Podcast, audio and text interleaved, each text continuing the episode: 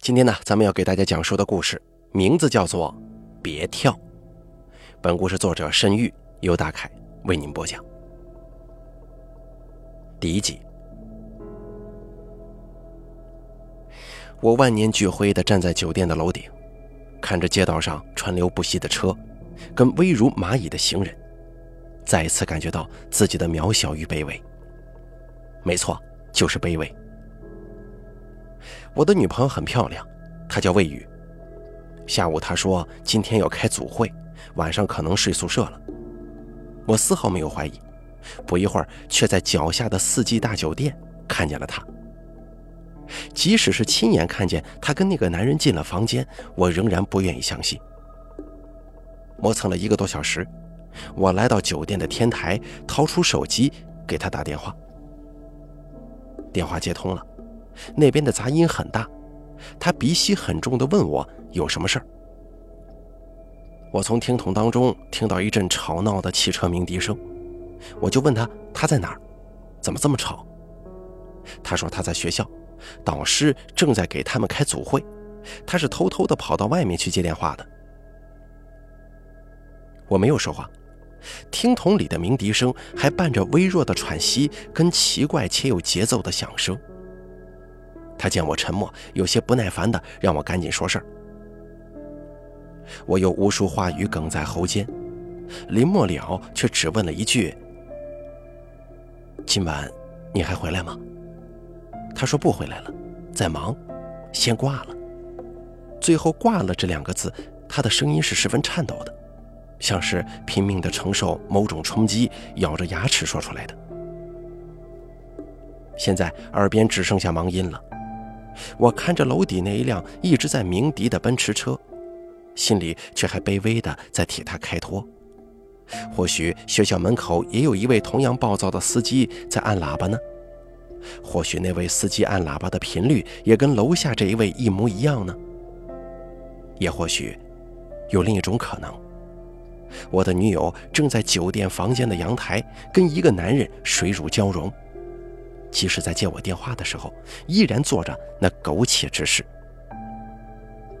那个男人一定很有情趣，是他让魏宇接我的电话，在阳台也是他的主意，不然鸣笛声不可能那么清晰。我一边冷静分析，一边心痛到窒息。我蹲下，拿起放在脚边的快递盒子，把它打开。里面有一只没有开封的注射器，跟一瓶淡黄色的澄清液体。刚才磨蹭的这一个小时，我也没闲着，从认识的一个走穴的麻醉医生那里买走了一次能买走最大剂量的丙泊酚。带着这盒药走上天台，我给魏宇打了刚才那个电话。如果他在电话当中坦诚相待、幡然悔悟，我就把这些药给扔了。老老实实回家，可是他却没有。丙泊酚是一种速效且强效的麻醉药物，很多医院管它叫“小牛奶”，用于手术麻醉。少量注射丙泊酚会使人安心睡眠、心情愉悦，次数多、剂量大则会令人上瘾。二零零九年。一代天王迈克杰克逊的逝世，就是因为过量注射丙泊酚导致的心脏骤停。由于严重失眠，我有时候会给自己注射少量的丙泊酚，以换取一晚上的安眠。这件事情我没有告诉魏宇，注射的时机往往是他留在学校做实验的夜晚。我内心的焦虑跟痛苦得不到爱人的抚慰，只能通过这种方式缓解。以往每次我都只注射一丁点，小心地控制着剂量。但是我的内心深处也曾经幻想过，如果加大剂量，或许可以在那种愉悦跟安宁当中离开这个世界，没有一丝痛苦呢。这次我照幻想当中的那样，将瓶中所有的药液全部抽入注射器当中。虽然不太清楚多大剂量会引起心脏骤停，但是有这么多呢。应该够了吧？我撸起袖子，把注射器的针尖顶在小臂露出的静脉上，针尖刺破皮肤，我身子下意识的一哆嗦，大拇指按着活塞柄，却迟迟的推不下去。张小宅，你还有什么可留恋的？跟父母闹僵了，又失去了工作，几乎跟所有朋友都失去联络。现在就连你视为心灵依靠的女朋友也背叛你了呀！亲情、友情、爱情、事业，你已经一无所有了。不如离开吧，就这么离开，下辈子做一条富人家的狗，也比现在要好得多吧。可是为什么大拇指哆嗦的那么厉害呢？你倒是按下去啊！我突然发疯似的大叫起来，状若疯癫，然后瞬间失去所有的力气，把针筒丢到了一旁。听说很多自杀者濒死之前都会感到后悔，看来这是真的。我知道大拇指迟迟无法推下去的原因，很简单，因为我怕，我怕死呀。求生是生物的本能，自杀是在抗拒这种本能。很多人想死又怕痛苦，最后痛着痛着就去医院了。这说明他们内心深处还是有活下去的意志的。张小宅，你就是个懦夫！鸣笛声骤停，我站起身，走到墙壁外沿，俯身眺望。楼下那辆吵闹的奔驰车终于缓缓开走，我突然又有了一个想法。魏宇跟那个男人开的房间就在酒店大门正上方一列，他们现在又在阳台上做着爱做的事情。如果我在他们头上一跃而下，他们会不会注意到空中坠落的我呢？那个男人正在兴奋头上，看见从天而降的我，可能会吓得瞬间瘫软，从此产生男性障碍。而魏宇会惊慌地看见楼门口摔得血肉模糊的我。然后悔恨地痛哭起来。人死为大嘛，父母也会原谅我的。他们相互依偎着，注视着我的遗体，嘴里说着痛惜的话。许久不联系的朋友们也会争相哀悼，他们会在朋友圈里面统一队形，写着“怀念最好的张小宅”，后面紧跟一个蜡烛的表情。我卑鄙地脑补着死后的一切。用幻想中亲朋好友的哀伤来满足自己。我清楚的明白这样想是龌龊以及下贱的，但是我却无法阻止自己，因为似乎只有这样，我才能感觉到自己是被人在意的，而不是可有可无的存在。并且还有一个好处，因为迈出那一步之后，即便我反悔也来不及了。二十六层的高度啊，摔下去绝对十死无生。即便反悔，也不过是空中那两秒，疼也就疼那么一下，闭一下眼就过去了。没错，就这么干。我抬腿跨上墙壁的边沿，把重心缓缓移到两脚之间，慢慢的站了上去。一时间竟然不敢向下看，我感觉两只腿在发软，但是想起魏宇忏悔的表情，我的颤抖停止了。我向下看，看到大门正上的位置，今天没有风，我的尸体应该正好可以落在门口。再见了，我这失败且无趣的一生。我闭上眼睛，正要飞身跃下，一阵不合时宜的手机铃声却响了起来。翻出手机，屏幕上显示着“未知来电”四个字。犹豫两秒钟之后，我接通了电话。喂，电话那边传来一个熟悉的不能再熟悉的声音，那是我自己的声音。张小寨，你可千万别跳啊！第二集，虽然心中隐隐有所猜测，我还是问道：“你是谁啊？”虽然你可能不会相信，但我告诉你，我确实是十年之后的你呀。麻烦你等一下。我打断他的话，说道：“你知道我在哪儿吗？我知道，你现在正站在四季酒店的顶楼天台。如果不是我打给你，你就会跳下去，然后摔得粉身碎骨的。那我问你，我为什么要跳下去？因为女朋友魏宇劈腿了。好，我相信你。”听完我的话，电话那边顿了一下，有些诧异地问。你不打算再问点别的什么吗？我苦笑着说：“你如果真是未来的我，应该知道我现在什么情况。我已经一无所有了，你骗我，又能得到什么呢？”未来的我笑着说：“其实你也不用这么悲观的，因为事情马上就会出现转机。未来的你，也就是我，现在过得很好啊。哎，大哥，你先从墙沿上下来，我怕你脚下一滑，咱俩都没了。”我被他语气当中的轻松所感染，听话的从墙边走下来，一屁股坐在地上。好奇心暂时占据了主动。未来的我，真的过得不错吗？对呀，你起来了，大兄弟。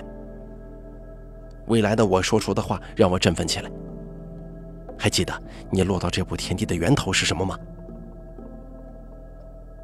源头。曾几何时，我跟魏宇也是令人羡慕的一对励志情侣。我们是大二的时候在一起的。同乡的我们来到大城市求学，两个人都十分珍惜对方的乡音。本科毕业的时候，我选择了就业，魏宇则读了研，但这仍旧不是我们感情破裂的源头。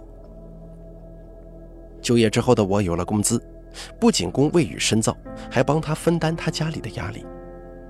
魏宇很感激我，我们商量好，等他一毕业就结婚。真正的源头是两年后，魏宇读研二，我却失业了。未来的我说，魏宇之所以外遇，还不是因为在你身上看不到希望吗？自从公司倒闭，你成了无业游民，就再也提不起生活的热情了。我说道：“那你应该知道，这不是我的错呀。”至少不完全是。未来的我叹了口气说：“难怕入错行嘛。”我本科读的专业是某个跟工程相关的传统行业，非常的小众，一些基础性工作的门槛不高，即使是没有读过大学的中专生也能很快上手。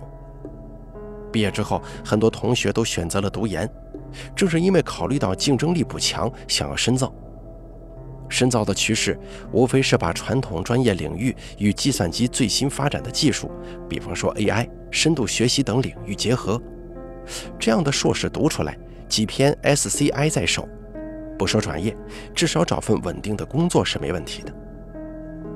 我当时也拥有保研资格，即使学费全免，但三年的生活费仍然需要家里来出。魏宇家比我家困难呀。如果我读了研，他只能回老家找工作。于是，为了两个人的未来，我选择了就业。因为这件事情，父母跟我闹翻了，他们恨铁不成钢地质问我：家里省吃俭用供你上大学，也供得起你读研究生，明明有更好的机会摆在眼前，为什么不往上爬一爬呀？为什么？因为爱情啊！不过这句话我只能在心里说。父母失望了，临走之前只是说：“照顾好自己吧，以后不要回来了。”我沉默地目送他们离开，心想：等以后混出头来，娶了魏宇，开着小轿车回家过年，那个时候不管什么矛盾都能冰释前嫌。于是我拼命工作，放假加班是家常便饭。最初的时候，我确实是挣到了一些钱。看着银行卡的余额慢慢增加，心中满满的是对未来的憧憬。可是没想到好景不长，随着技术更新换代，我那没什么技术含量的工作内容逐渐被机器取代，整个行业都面临着时代浪潮的冲击。最终就是无数小企业的衰败、破产、倒闭。这些小企业当中就包括我所在的公司。跟我一样原因失业的人还有很多。我同学大鹏，情况跟我差不多。他托朋友在酒店找了一份帮客人提行李的工作，就是这家四季大酒店。我今天本来是过来找他的。你说什么？你说本科毕业的大学生给人提行李丢人？得了吧，我连提行李的活都找不着。我问道。未来的我是怎么走起来的？我转行了吗？未来的我沉吟片刻，说道：“这个具体的不能多说呀。实际上，未来会有一些新兴产业出现，恰好跟你的专业对口，你马上就会顺着这股潮流，得到比以前好得多的工作。听到这儿，我心中安定大半，犹豫半天，才结结巴巴地说：“那他，就是魏宇，他怎么样了？”嘿，你可算是憋不住了，我还在猜你什么时候张嘴问呢。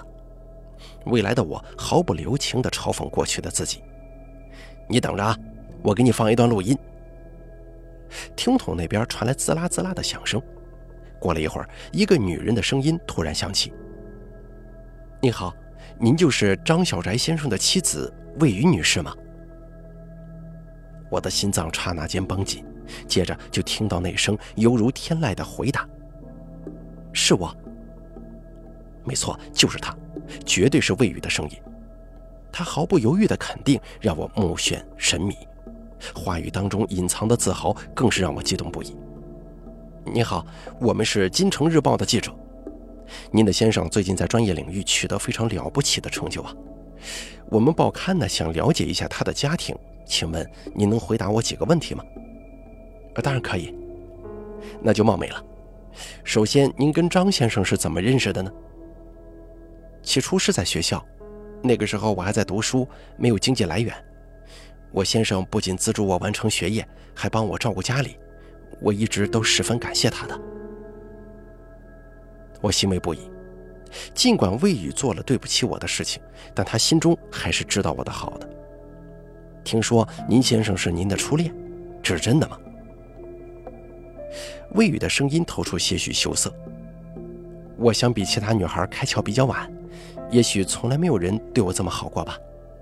第一次谈恋爱就是跟他，我还挺幸运的。我也很幸运，魏宇，你也是我的初恋呢。可你为什么？难道你是被那个男人逼的吗？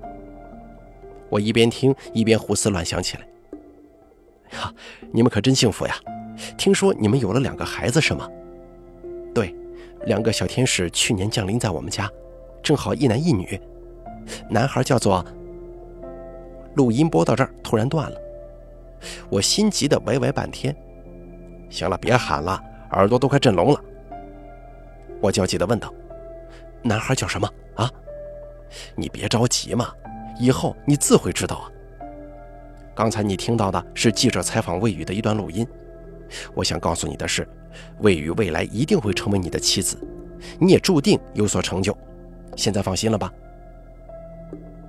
我像哈巴狗一样点着头，现在的我已经完全不想死了，甚至还为刚才差点错失美好前程感到后怕不已。我知道你下午来酒店本来是想管大鹏借钱的，回去吧，你借不到的。未来的我洞悉一切地说：“上次你借的都还没还给人家，而且大鹏母亲正病危呢，他比你还需要钱。”你说什么？大鹏的母亲病危了，很严重吗？我吃惊地问。因为这件事情，我从来没听大鹏提起过。刚才我的脑海全被魏宇的事情占满，没跟大鹏聊几句就上了天台。是啊，非常严重，需要换肾，总共大概需要几十万。也许以后看起来并不多，但现在的大鹏拿不出这些钱的。听到他这么说，我心里还是很难过。大鹏是我唯一还称得上要好的朋友，我们同样经历了失业的洗礼，因此非常能够理解对方的处境。如果可能，我真想帮他一把，可惜现在的我没有这个能力。至于魏宇那边嘛，你暂时原谅他吧，这次劈腿就当没有发生过，以后你也不要跟他提这件事儿。你那么爱他，你应该能做到吧？反正他最后还会回到你的身边的。未来的我继续劝说，我艰难地点了一下头。既然拥有他的未来，这次我就选择原谅。我下定决心不再多想了，揉了揉发麻的双腿，用力站了起来。我一边朝着离开天台的铁门走去，一边跟未来的我道谢：“谢谢你啊，虽然这么说有些奇怪，但是……”你总算救了我的命，未来的我。未来的我哈哈一笑：“哼，哪里呀？救你不就是救我自己吗？”我轻笑一声，看见被我扔在一边的装着丙泊酚的注射器，随口说：“真险呐，你应该在我打针的时候就打过来的。”未来的我回应道：“什么？打针？生病了吗？你可得注意身体呀！未来可是有大把的幸福生活等着你去创造呢。”你说什么？我猛地停下了脚步。第三集，电话那边传来疑惑的声音：“啊，你你怎么停下了？”我四处张望，问道：“你能看到我这里的情况吗？通过你手机的摄像头，而且仅限电话接通的时候啊。行了，如果对未来科技感兴趣的话，你回家找个舒服的地方坐下，咱们慢慢聊啊。”我不理他的建议，继续问道。跳楼之前，我本来要做什么？你你怎么突然问这个呀？回答我。能感觉到了我语气当中的生硬吧，他斟酌片刻，说道：“十年前的细节我记不清了。